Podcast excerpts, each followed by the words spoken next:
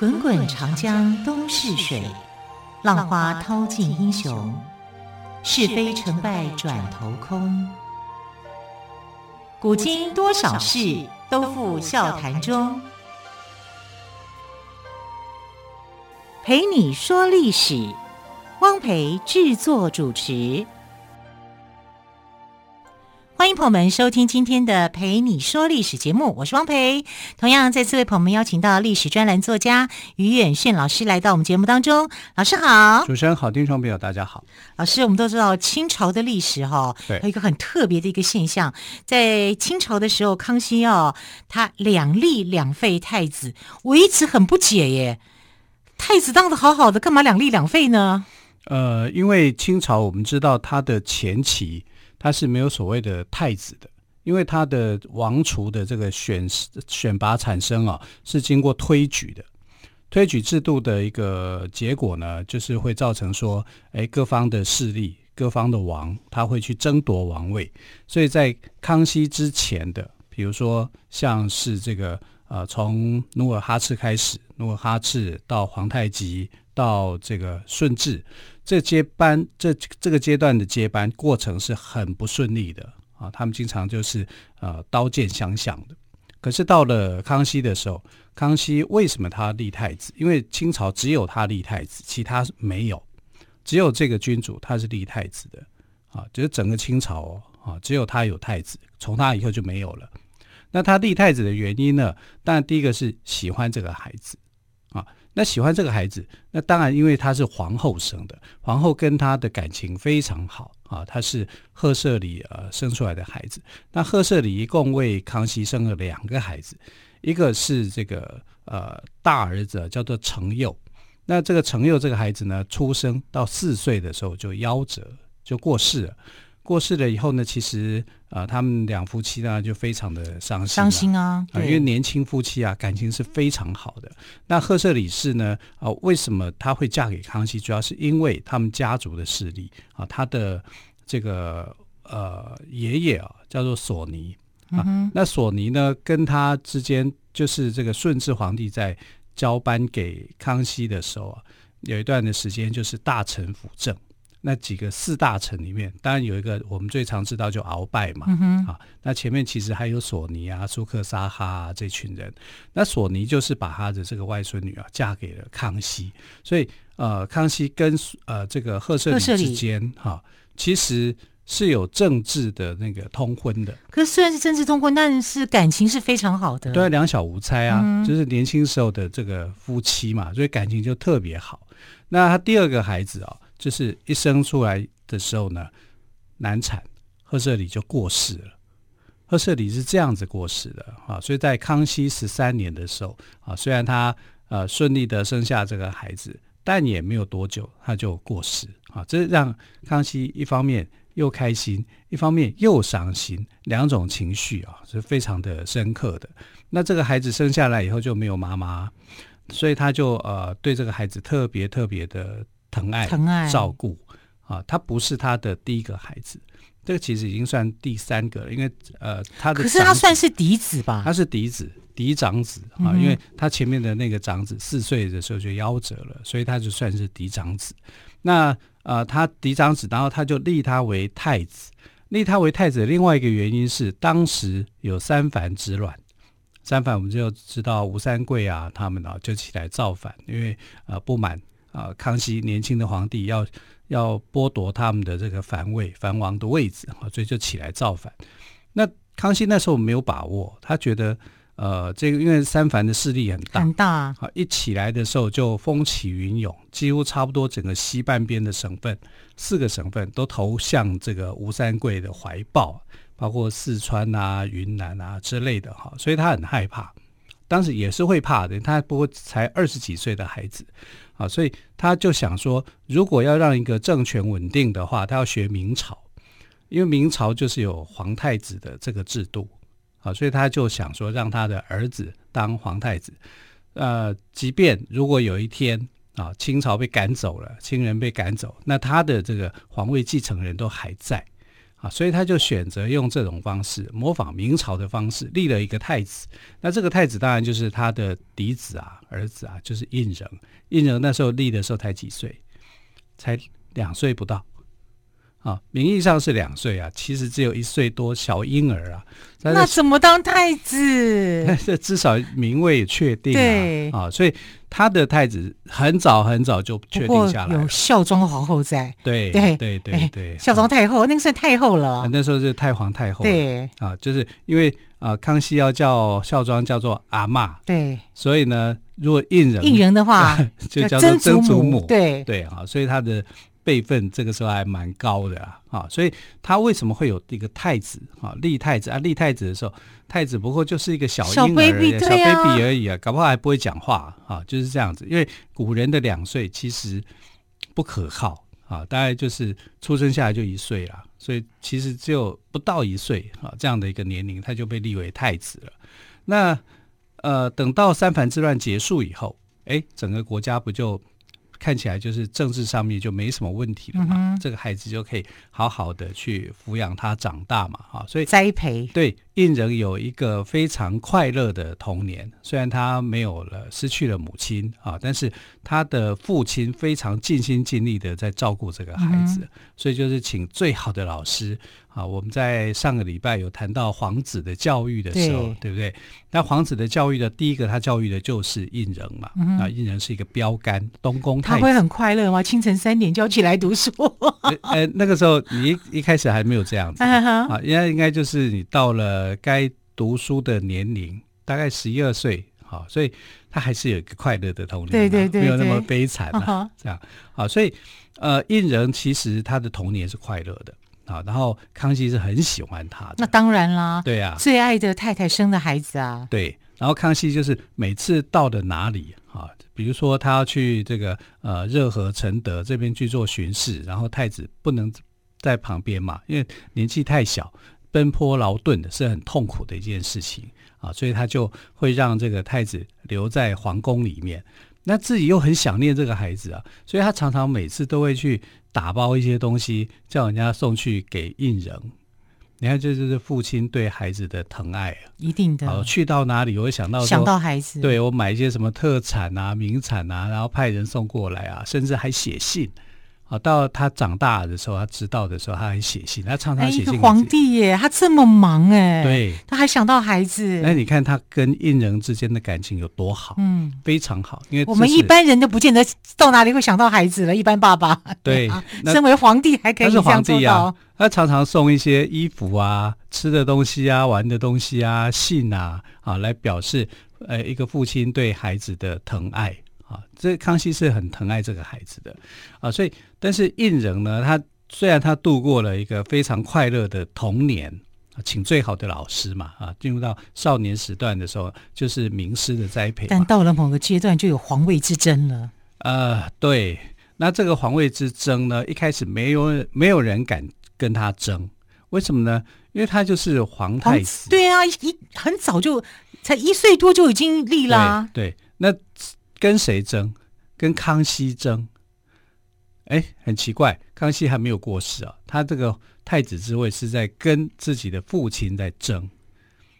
为什么呢？哎，为什么？不是康熙过世以后，皇帝地位就是他的了吗？是啊，可是康熙在那个时代里面还算蛮长命的啊，还不知道他什么时候过世啊。嗯、所以呃，到康熙太子立太早了，四十七年的时候。好，康熙四十七年的时候，这个皇太子第一次被废的时候啊，是康熙四十七年嘛。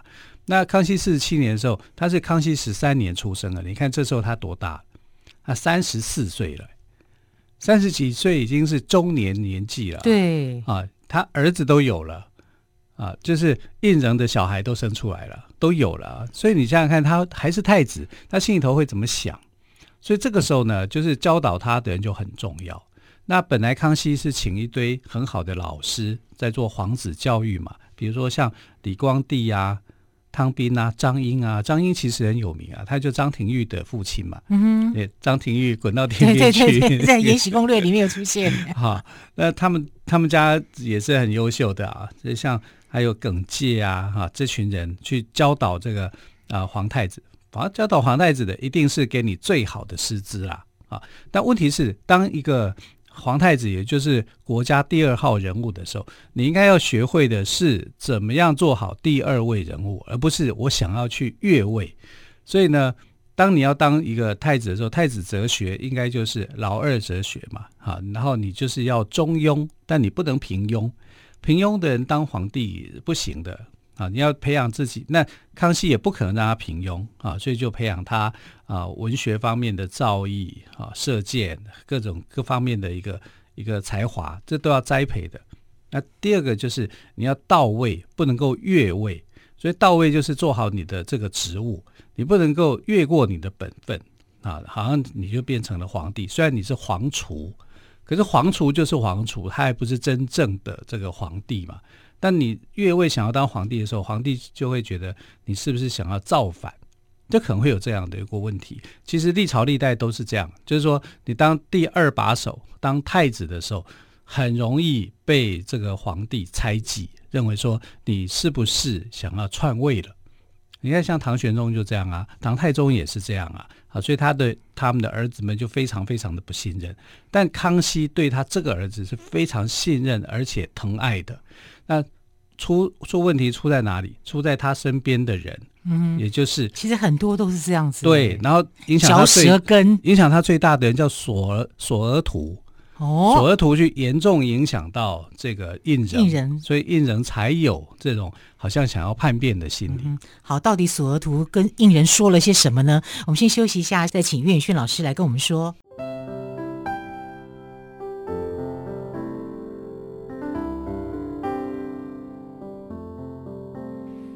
见台北的声音，拥有颗热情的心。有爱与梦想的电台，台北广播 FM 九三点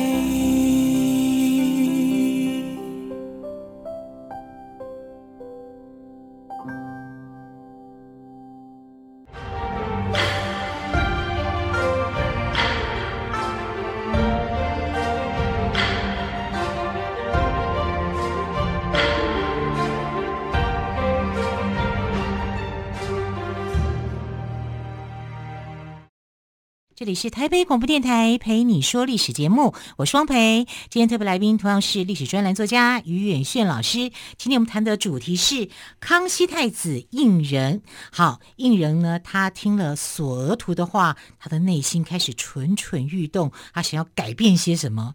为什么索额图要跟胤仁讲这些事情呢？因为索额图是有野心的，有想法的。因为索额图当初哦，跟明珠就纳兰明珠啊，他们两个人呢，一个称为叫明相，一个称为所相啊，就是相就是宰相的意思啊。那其实清朝是没有宰相的啊，只是啊、呃，他们习惯用这种方式来称呼自己。那索额图跟纳兰明珠之间哦，就有一番的恶斗。啊，那这一番的恶斗，说真的讲，康熙在就是一山难容二虎就对了。对，哈、啊，就是其实政治上的一个问题啊。嗯、所以索额图他希望的是把东宫给拉进来嘛。那东宫这个呃，胤禛对他来讲呢，他要叫索额图叫做祖父，属祖父啊，因为索额图等于是这个呃赫舍里的叔叔。啊，赫舍里的叔叔嘛，所以他得辈分来讲，他算是祖父辈的。但这个祖父辈呢，让康熙很失望。就是说，你在教这个孩子的时候呢，因为孩子就是你可以可以塑造他的，他就是一个白纸，你上面画些什么，他就是什么。结果你就是专门找他做一些坏事啊，这些所所谓的坏事是什么呢？比如说啊，他就让他去贪污啦，学会去收受这个金钱啦。啊，比如说啊，他会去让他去看美色啦，反正就是做了很多的这种不好的事情。对康熙来讲，这是他觉得一个当一个一国之君你不应该犯的问题，他全犯了。那最后呢，呃，他是甚至有点可能就是要怂恿他造反啊。那后来在康熙四十七年的时候，啊，就是呃，康熙那时候就觉得这个孩子有点不对劲了啊，因为他们在。呃，这个热河这边避暑山庄这里啊，就发现说，哎，为什么呃他的儿子鬼鬼祟祟的啊，跑去他的营帐，因为帐房嘛，它不是一个房子，它就是帐门。那你就帐门，他发现说有人鬼鬼祟祟的在看他，好像要行刺他一样啊。那皇帝会有这种感觉。那这双眼睛是谁呢？就是胤禛。所以他觉得胤禛很怪，他他的一些所有的举动都非常非常的怪，然后就不断的有人在跟他打小报告。这时候，呃，这个皇帝就非常的生气，嗯，康熙就起疑心了，对，怒从中来了。嗯、怒从中来的这种感觉就是什么呢？他就觉得这个孩子是不行的，他应该先惩罚索额图吧？索额图已经被他惩罚了，嗯哼，啊，索额图被他处死。啊，因为他觉得索额图就是说，在发生这个之前，啊，他就已经先杀了索额图。他觉得索额图，你根本就是本朝第一大罪人，你把我的孩子教坏这样子，教坏，对对，他是秘密处死他的，啊，后来才说出来，啊，所以索额图呢，有还好长一段时间，大家说，哎，索额图跑去哪里了？最后才知道被康熙杀了，啊，康熙是处死他的，所以康熙也是很精明的人，很精明啊，他知道索额图在玩些什么。然后，但是呢，呃，孩子已经变坏了，已经变样了啊。那他就觉得，呃，这个孩子不可能再当太子的，啊，就废了他。这是第一次废。可是第一次废的时候，你知道这个父亲有多疼爱他吗？他说了废了，马上又反悔，他就反悔，他就后悔了，他就后悔以后呢，他就问群臣这些大臣们：你们觉得啊？就是我之后谁来当这个太子的位置会很好，好，那你知道那些大臣就开始在那边想说，哎，皇帝这个想法是什么？是不是他要再换掉太子，他要要我们推荐一些人选？结果全部的大臣哦，推荐同一个人，同一个人哦，而且全部的大臣哦，这个神？这个人是谁？这个人就是皇八子胤祀，胤祀，对，啊，就是后来的连亲王，哎。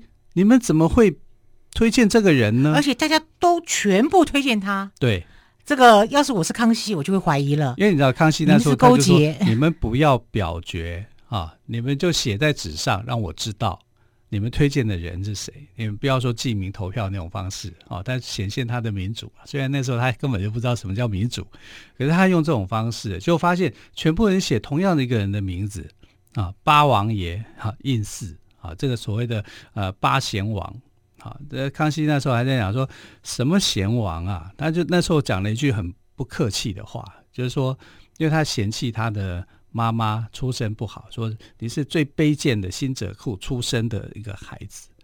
那其实他跟他的母亲算起来还不错哎，啊，为什么呢？因为。你要当皇帝的妃嫔啊，也就是良妃啦，良嫔那时候叫良嫔。你那时候叫你要让她当良嫔啊，后来变成良妃，那得要表示她很有姿色，你才会喜欢她。不然一个辛者库啊，辛者库就是呃满语啊，那其实就是我们讲的，就是可能就是清洁清洁队啊，类似那样的一个意思。你在皇宫里面是做最基层的东西呀、啊，啊，去洗衣服啊、打扫洗、打扫啊、刷马桶啊之类的这样的一个工作。嗯、那个谁不是当过吗？有啊有啊，魏璎珞有去过。对，但魏璎珞可能好一点，因为她遇到的是乾隆。那康熙就比较。好，心胸上面这方面要比较严格一点啊。他觉得，他觉得是你这个你妈妈这个这个样子你不行啊。那他为什么会给他妈妈那么样的一个嫔位或妃位啊？主要是因为八王爷这个孩子，胤祀这个孩子哦，就很聪明、很乖啊，然后呃，所以他应该也是很优秀，很优秀。康熙的孩子都优秀，真的每个几乎每个都优秀，连那个老大大老粗一个也优秀啊，所以。呃，他的孩子谁来当皇帝，其实都没有这么多大的问题，这只是你要被好好的教养才是啊。所以这个时候呢，呃，就出来了啊，因为太子废了，太子废了以后，竟然人选是胤祀，他就怀疑啊，大臣是不是跟胤祀之间有一些勾结？一定啊，要不然怎么可能全部都选胤祀呢？是啊，所以他就皇帝的这个想法就很简单啦，对不对？而且康熙最讨厌人家这样子，对，所以胤祀。因为这个样子哦，他就一辈子不可能当皇帝了，因为康熙已经对他的印象非常的牢固了嘛，就是你根本就是已经串通好的，他觉得说这个孩子是野心很大的，有野心的啊，所以因为这个关系的话，应巳就不见了啊，他就不太可能变成呃，反正太太着急了啊，假定弄破袜啊就没有了啊，反而是应人又有机会了啊。为什么应人又有机会？因为皇帝实在是太爱他，非常疼爱。你知道，从来没有一个皇帝像康熙那样疼爱自己的孩子，疼爱到什么程度？把他废了以后，坐在地上哭的。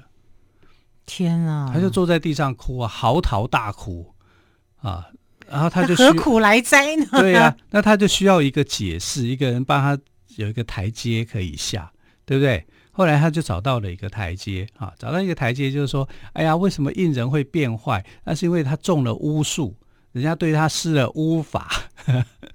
这皇帝都喜欢都信这一套、嗯、啊，就算不信，你要觉得用这一套方法来解释，嗯、就是说，哎，他的心神是被迷惑的。啊，所以印人，所以我们现在要现在要帮他解开这个法。对，就是印人呢，他就是我们讲的啊，中邪啦，意思就是这样子啦。啊，他神志昏迷迷乱，他本性是很好的啊，啊所以就又把他恢复，这就是第二次立。啊，第二次立太子，可是到了。